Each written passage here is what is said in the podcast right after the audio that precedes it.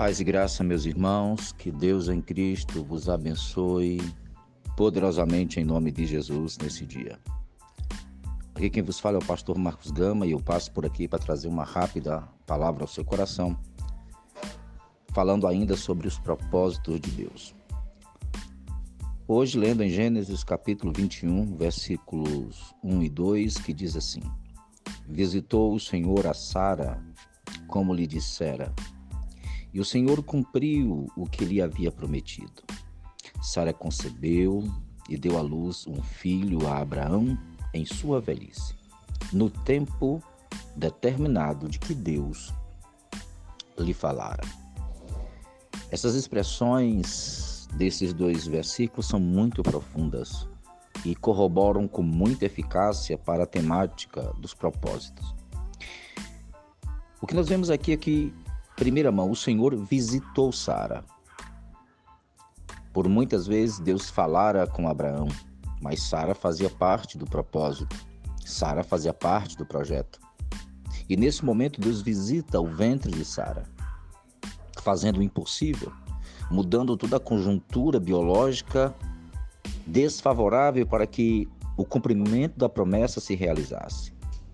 E é, é enfático dizer que, como lhe, disse, é, lhe dissera o Senhor, Deus visita Sara como Deus havia dito. E diz mais: e o Senhor cumpriu o que havia prometido. A primeira coisa que eu entendo, a visitação de Deus. A segunda coisa, o que o Senhor fala não cai por terra. Deus sempre cumpre as suas promessas. Deus sempre cumpre as suas asseverações com respeito a nós. Por quê? Porque tem a ver com o propósito que ele tem em nossas vidas. Era propósito de Deus que Sara e Abraão tivessem um filho. E se Deus tinha esse propósito, Deus tinha que usar de alguma forma, e essa forma é chamada milagre, para que isto acontecesse. Então, exatamente como o texto dizia, o Senhor cumpriu o que lhe havia prometido. É um choque para nós. Porque para nós resta impossibilidades, para Deus resta as maravilhas. Nesse momento há uma reviravolta muito grande na vida de Abraão. O texto do versículo 2 diz: Sara concebeu e, além de conceber, deu à luz um filho a Abraão. Que coisa linda! E conclui: deu um filho a Abraão na sua velhice. Veja como essa história está rodeada de impossibilidades. E Abraão, que no áudio passado estava entristecido, chateado dentro de uma tenda porque não via como ter um filho das suas entranhas para ser seu herdeiro, agora na sua velhice, muito mais velho do que estava naquele dia, ele vê o cumprimento da promessa. Ele vê que Sara concebe que o impossível acontece quando nós estamos vivendo o propósito de Deus. Para concluir, esta frase seria a frase do, da pregação de hoje. Abraão, na sua velhice, no tempo determinado que Deus lhe fará.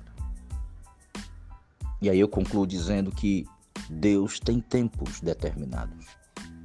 A agenda do trabalhar de Deus não pertence a homem nenhum. Nós não sabemos quando ele vai começar um trabalho, quando ele vai concluir um trabalho. Nós não temos a menor ideia. Tanto é que, falando sobre a volta de Jesus, os discípulos perguntaram: Que sinal haverá da tua vinda? E Jesus disse: Não é para vocês saberem ou vocês terem acesso ao que Deus determinou na sua soberania eterna. Nós queremos saber dos tempos, mas os tempos só pertencem ao arquiteto. O tempo só pertence àquele que é o governante. E o tempo que Deus vai cumprir as promessas na vida de cada um está determinado. Por isso, nós precisamos estar no centro da vontade de Deus, que é a mesma coisa de dizer estarmos vivendo esse propósito. Estarmos andando em direção ao propósito, ainda que tudo pareça divergente. Ainda que tudo pareça ser contrário, ainda que tudo pareça não prometer um sucesso. Nós não dependemos de situações favoráveis, nós não dependemos de condições agradáveis, nós dependemos de um Deus que não falha e que no momento certo, dentro do plano eterno, a palavra que não falha se cumprirá, e as promessas chegarão às nossas mãos, e nós conceberemos milagres de Deus, porque Deus tem propósito. Todo ser humano vive para cumprir, para realizar os desígnios de Deus. E quando um homem vive os desígnios de Deus, ele vive também as maravilhas de Deus. E quando ele vive as maravilhas de Deus, ele vai experimentar as bênçãos de Deus. Por isso, este homem vai ser um homem feliz e uma vida com sentido, uma vida com propósito. Que Deus em Cristo te abençoe poderosamente neste dia, guarde a tua casa, a tua família e que o Senhor nos abençoe. Compartilhe esse áudio com o máximo de pessoas que você puder.